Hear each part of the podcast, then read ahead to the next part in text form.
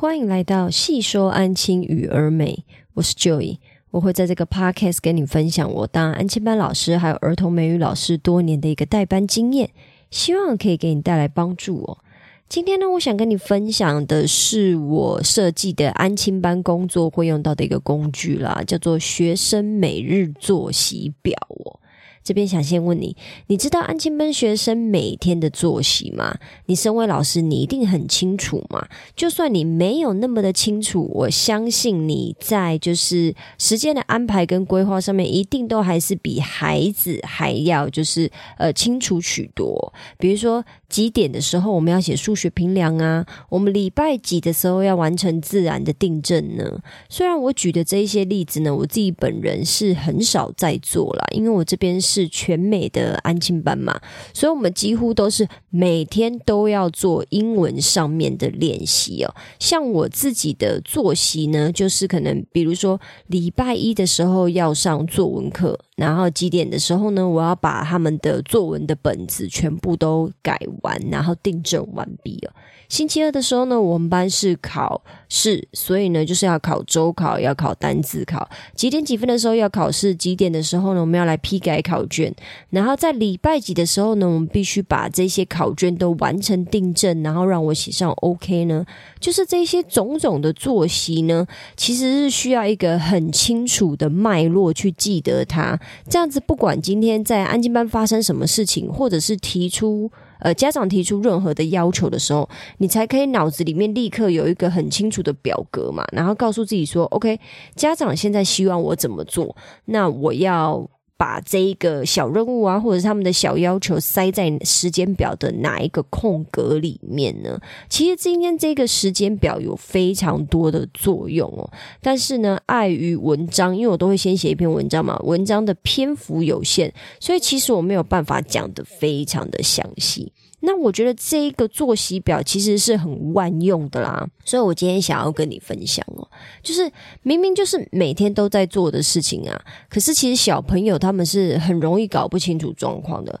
这个现象呢，在越低年级的孩子上面越是如此哦。如果我们没有好好训练的话，其实中高年级的孩子也没有好到哪里去。这什么意思？意思是说，假设今天。的代班老师，他在一年级、二年级的时候，其实就没有非常清楚的让小朋友知道说，OK，好，我星期几的几点要做什么事，而且。固定这个时间，固定这一个任务哦，就是让他每个礼拜一到这个时间都要做这件事。只要没有好好训练这件事情的话，其实到了三四年级，甚至是五六年级的时候，小朋友的状况还是不是很理想的。这件事情为什么我可以这么说呢？就是因为我主要都是带三四五六年级，一二年级比较不会给我带。那只要一二年级的老师是遇到那种。比较没有章法的老师哦，或者是他们在做事情上面比较容易，就是呃发生什么问题我们就解决什么问题，走这种路线，不是有一个 system 去。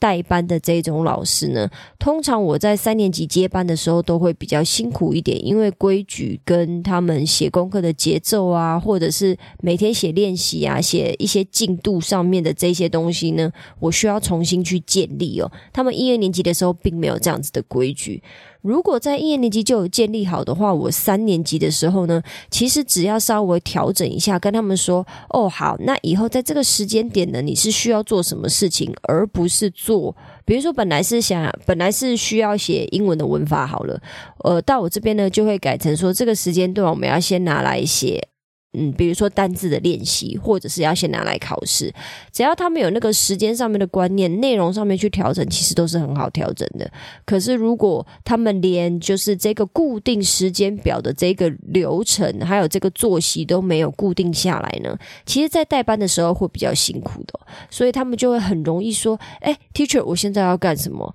或者是写完一个功课以后就坐在那边发呆，或者是就跑去玩了。那有的小朋友当然就是像我刚刚讲的，他们连问都不会会问哦，他们就是可能直接开始聊天啊，或者是跟隔隔壁的开始就是打闹啊，然后就玩起来了。那这种状况下呢，我们就会怎么样？就是老师就是会气个半死啊，因为我每天都会在讲重复的话嘛，是不是很烦？然后就会在这边想说，哎，为什么小朋友都记不起来现在要干什么啊？这个不是上礼拜才讲过吗？或者昨天才讲过，甚至是我十分钟前才讲过。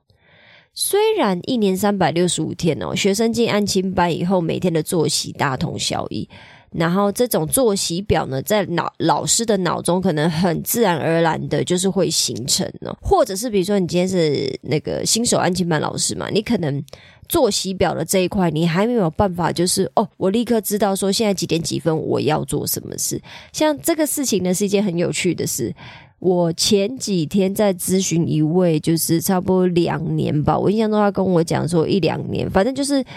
哦，不是，我前几天在咨询一位安静班老师的时候，他跟我说，他就是现在开始要正式接一个班，但之前都是有点类似像助教，或者是像安静打工的性质。那我就想说，好吧，那你今天要想要参加我的那个。线上课程嘛，我就随便丢一个问题说：“那你现在可以告诉我，你星期三下午三点半的时候在干什么吗？”他竟然立刻就可以马上对答如流的跟我讲说：“哦，星期三下午三点半的时候呢，我就是在帮小朋友做的的的做什么东西，这样子，就是一位非常优秀的老师哦，他很清楚知道自己小朋友的每日的作息表哦。”那如果你今天还没有办法这个样子的话呢，我都会建议你要利用我今天要分享的这个每日作息表呢，清清楚楚的呃，知道说小朋友到底每天都要做什么事情，几点几分，或者是事情的先后顺序，我们应该要做什么。你一定要比你的孩子更清楚嘛，你的孩子才有那个可能，就是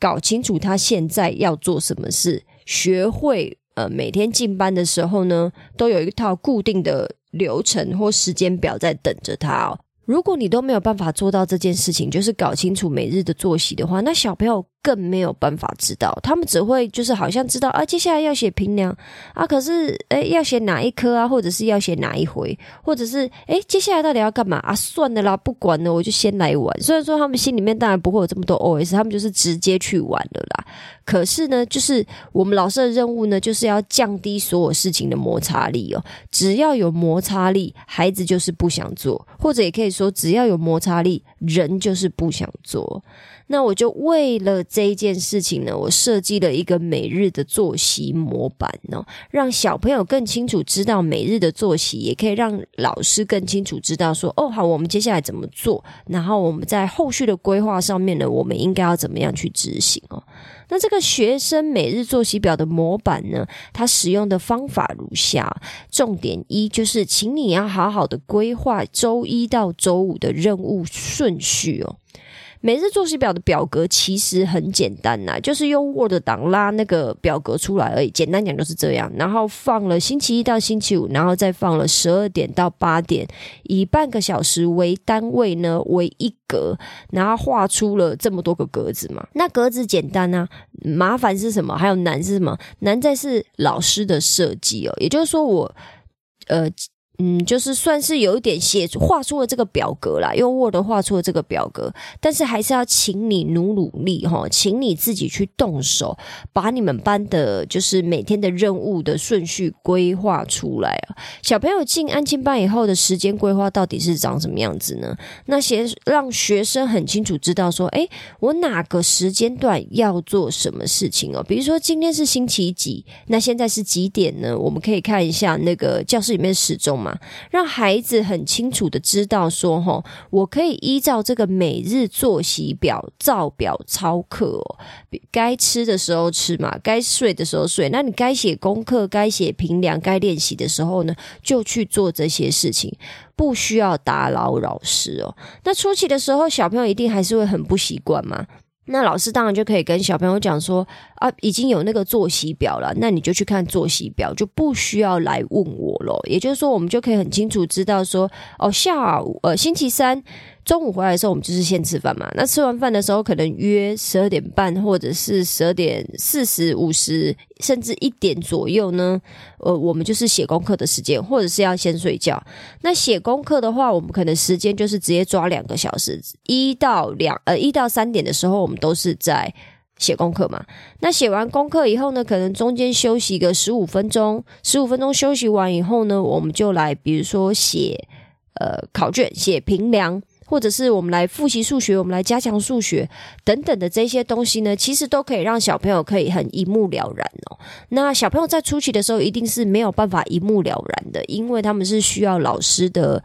建立习惯的协助的，所以我就会直接跟小朋友讲说：好，那你就去看现在要做什么，不需要来问我。那一定会有很多个就是欠揍的嘛，很多个秀逗，就是一直来问嘛。那我当然就会跟他们讲说：不是已经有作息表了吗？那你不会去看哦，那就是去看，训练他们，训练到他们自己会。自动执行这件事情哦，这样才可以利用这个工具减轻安亲班老师的消耗嘛，我们的能耗嘛，我们的精力啊，我们的能量可能要留在别的地方嘛。那像这种每天都来问说，哎，现在要干嘛？或者是一没有很明确跟他们讲说现在要干嘛，他们就会立刻去做别的事的这种状况呢，我们都可以尽量利用这个表格来帮忙。再来，学生每日作息表第二个重点呢，就是麻烦老师你一定一定绝对要固定重复的任务哦。既然想要让学生记起来每天的作息嘛，那就麻烦老师你呢，不要星期一下午三点要写功课，结果下个星期一下午三点的时候改成加强数学。其实这件事情听起来好像。道理是很简单的，可是我发现有很多老师真的都是就是想到什么就做什么，他们并没有一个固定的时间表，或者是他们会觉得说，哦，他们就统一就是在这个时间范围，就是直接写上说，哦，小朋友进来的时候就写功课跟加强。好，我当然知道说小朋友进班的时候就是写功课，写完功课就是加强啊。可是问题是你今天要加强的科目有哪些呢？你真的有办法？加强国术自色嘛，就是说每一个科目每天都加强嘛，这是不可能的事情嘛，因为我们都有事情的先后顺序嘛，我们有最重要的事情必须要先去做嘛。那是不是在初期规划的时候，我们干脆就直接好好来规划说？每天都要写功课，这个时间是一定要固定上去的，这个是没有什么好说的。那我们需要调整的，其实是在复习跟加强的这个时间段呢。也就是说，我们星期一就固定加强什么，星期二就可能订正啊，或者是完成评量啊，然后老师的追踪。那星期三呢，我们又要固定加强什么？其实这个科目还有这个时间段呢，是要靠老师自己去摸索，或者是自己去评断出来的。然后跑了一阵子。以后再去做后续的调整呢。老师要先仔细思考作息表的大方向，然后我们再把这个呃每天的任务写到作息表中嘛。那比如说，如果你想要调整，或者是你在初期的时候，你只是先空想，这个都很正常的。就是我们不晓得怎么做，或者是我们安排的那个时间表，有可能没有办法在最初期的时候就达到我们想要的效果。也就是说，我们时间利用的最完美，都没有任何的一个呃落差的地方。那我所谓的最完美呢，甚至是包含什么？甚至是包含你要固定给小朋友休息的时间嘛？像我之前咨询的一位非常优秀的老师，他在给我时间表的时候，而且这时间表还是在我还没提出要求前，他就很自动的把他的作息表呃写给我了。因为我有在我的问卷调查里面问到说，就是每天的作息表要稍微写给我，结果他就直接用了一个很完整的方式告诉我说，他每天都在做什么，是一位非常优秀的老师。他就是所有的作息表，他都写得很清楚，而且他里面呢都还会写上让小朋友玩乐还有休息的一个下课时间哦。他连这个作息都有规划进去。那这个做规划进去当然是非常的重要的，因为你要让你的孩子知道说，每天就算我们再怎么样辛苦，有很多的任务，有很多的功课要完成，我们都还是有休息跟娱乐的时间。这个是让小朋友心里面得到的一个慰藉哦，让。他们知道说哦，我不是每天进安心班就是一直写写写抄抄抄嘛。这件事情非常的重要，就像大人一样啊。如果你来上班八个小时，老板要求你八个小时都要聚精会神的工作，完全不能休息，你也不能去茶水间。呃，就是可能喝个咖啡，泡个咖啡，你也不能跟同事在那边订什么下午茶，订个那个手摇，或者是订个什么团购的东西，在那边稍微打屁聊天一下，一定会觉得这个工作就是快要让我烦躁死，然后每天都这么的忙碌，我一定没有办法持久嘛。那小朋友也是一样，你要怎么样，就是规划你的复习加强的时间，还有比如说追踪他们的平量订正的这个时间，但是又把。呃学生的休息时间也规划进去，这件事情是非常非常的重要的。那你在初期的时候呢，可以先写上第一版、第二版的作息表，等到跟小朋友跑了一两周以后。你再去做一个调整嘛，甚至你都可以跟小朋友就是做询问啊，说，诶，那你们觉得我们在什么时间段？做什么样子的复习，或者是安排怎么样？那当然这件事情呢，也比较可以适用在三年级以上了。三四五六年级大概都是可以做到讨论的。一二年级其实他们也会给一些想法，只是大部分的时候的想法可能比较没有那么适用哦。那等到你确定时间的规划没有问题，调整调整，优化优化以后呢，最后就可以发给小朋友，发给学生喽。这个是第二个重点。再来，学生每日作息表的第三个重点呢，就是邀请学生参与。规划，然后放在明显处哦。其实每日作息表呢，这个部分呢，是我刚刚有跟你提到，你可以跟小朋友一起讨论每天最重要的事情。那如果你担心的话，你的作息表你也不需要全部都是空白的，因为全部都空白也太夸张了。你可以留几格空白，最重要的这一些空白，跟小朋友一起讨论说，诶，每天我们最重要的事情是什么？其实老师自己心里面已经有一些。想法了啦，然后大概率大概有百分之九十五趴也都会照着老师的想法做嘛。可是我们仍然可以留着百分之五趴的这一个规划，跟小朋友一起讨论哦，让他们有参与感，也让他们自己带着自己去回想，自己带着自己去思考，说，诶，那我这个时间段进来的时候做什么会不会比较好？那小朋友可能会说：“那他们当然都想玩嘛。”那你就要去引导孩子说：“你们要玩当然是可以啊。那你们的回家作业打算要什么时候做呢？是不是留到回家做的话会更容易分心？因为家里有电视可以看，有床可以躺，有玩具可以玩，有东西可以吃嘛。那回到家，你可能功课反而要写得更久哦。就是诸如此类的，其实小朋友是可以慢慢这样子去引导的。你也不需要在一开始的时候就跟他讲说。你就是要写功课啦，没什么好说的。越大的孩子越可以理解说我们现在应该要做的事情哦。那你跟小朋友做一些讨论，然后让他们参与我们的作息表嘛。那小朋友其实有时候会给你超棒的建议哦。像我们班有时候有一些事情，我也会跟他们做讨论，他们给我的一些 idea 真的很棒，是连我自己都想不到的。那重点任务的。部分呢，除了跟小朋友呃，就是一起讨论之外呢，其实你们固定好以后呢，你的重点任务还是可以继续留白哦。那留白的地方是要干什么呢？就是要发下那个空白的作息表嘛，就是在重点任务那边都是空白的那种作息表呢。发下去以后，我们全班一起写哦，让小朋友手写过，甚至讨论过再写上去，然后用他们最喜欢的颜色的圆珠笔啊、荧光笔啊去画的。就是你知道七彩缤纷，小朋友有的小朋友在做笔记这一块真的是非常的。热衷啦，然后他们是感到非常的有兴趣的，就是在做自己笔记这一块，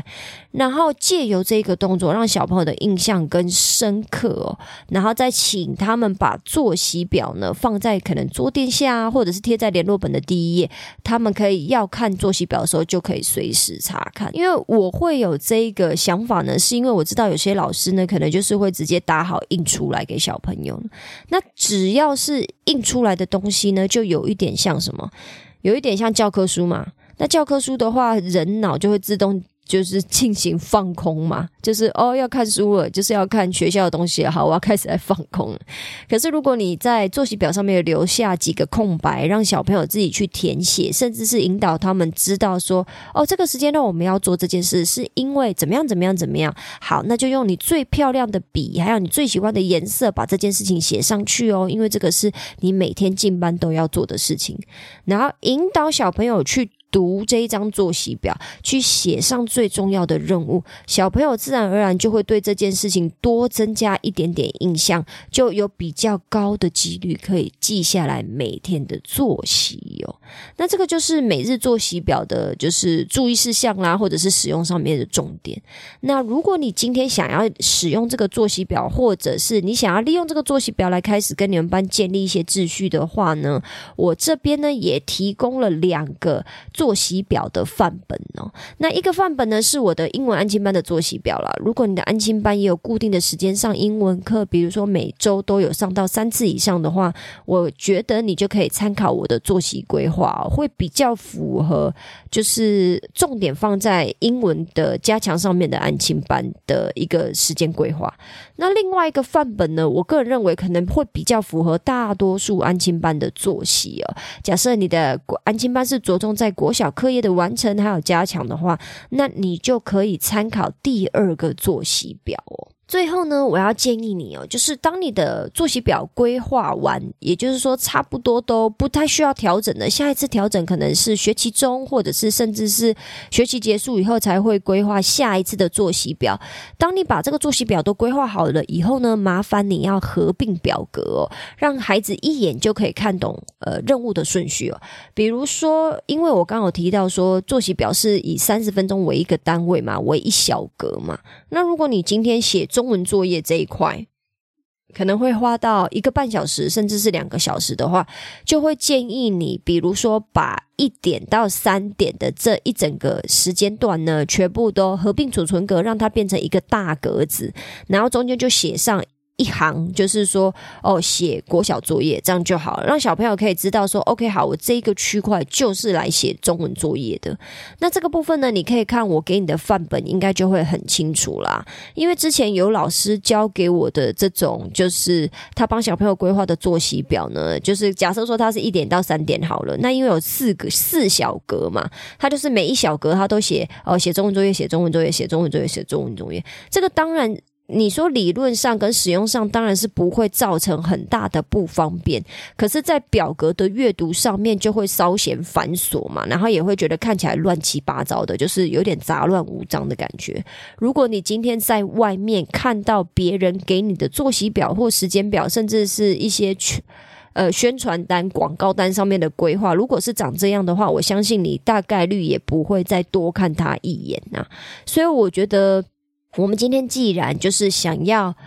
最大化的让这一张每日作息表可以发挥它的效用的话，我们当然就要考虑到读者使用嘛。读者使用的话就是小朋友啦。那我们要怎么样让呃所有可以精简的格子都达到最精简，然后让小朋友一看就知道，好，那我这个时间点就是要做这件事情哦。我们的任务就是要精简、精简再精简，让即使是一年级的孩子，他们在看这个作息表的时候，他们都可以很一目了然。懂得依照这张每日作息表、这张地图或者这张蓝图哦，找到他们应该要去的地方，然后还要完成他们的任务哦。那我的作息表呢，会放在那个资讯栏的连接里面，就会跟上一次的九月学期行事历的那个规划表一样，就麻烦你再去下载喽。以上就是我今天的分享啦，希望我今天的分享对你有帮助。如果你有其他想法，或你希望我针对今天的主题或内容中的哪个部分做更深入的讨论，也麻烦你在评论区留下你的想法哦。如果你喜欢我今天的分享，也麻烦你在 Apple Podcast 或 Spotify Podcast 留下五星好评，并且把这一集分享给其他的朋友知道哦。我知道你的生活非常忙碌，所以我非常感谢你花时间听了这集 Podcast。有你的支持跟分享，是我创作最大的动力。那我们今天就先这样喽，我们下次见，拜拜。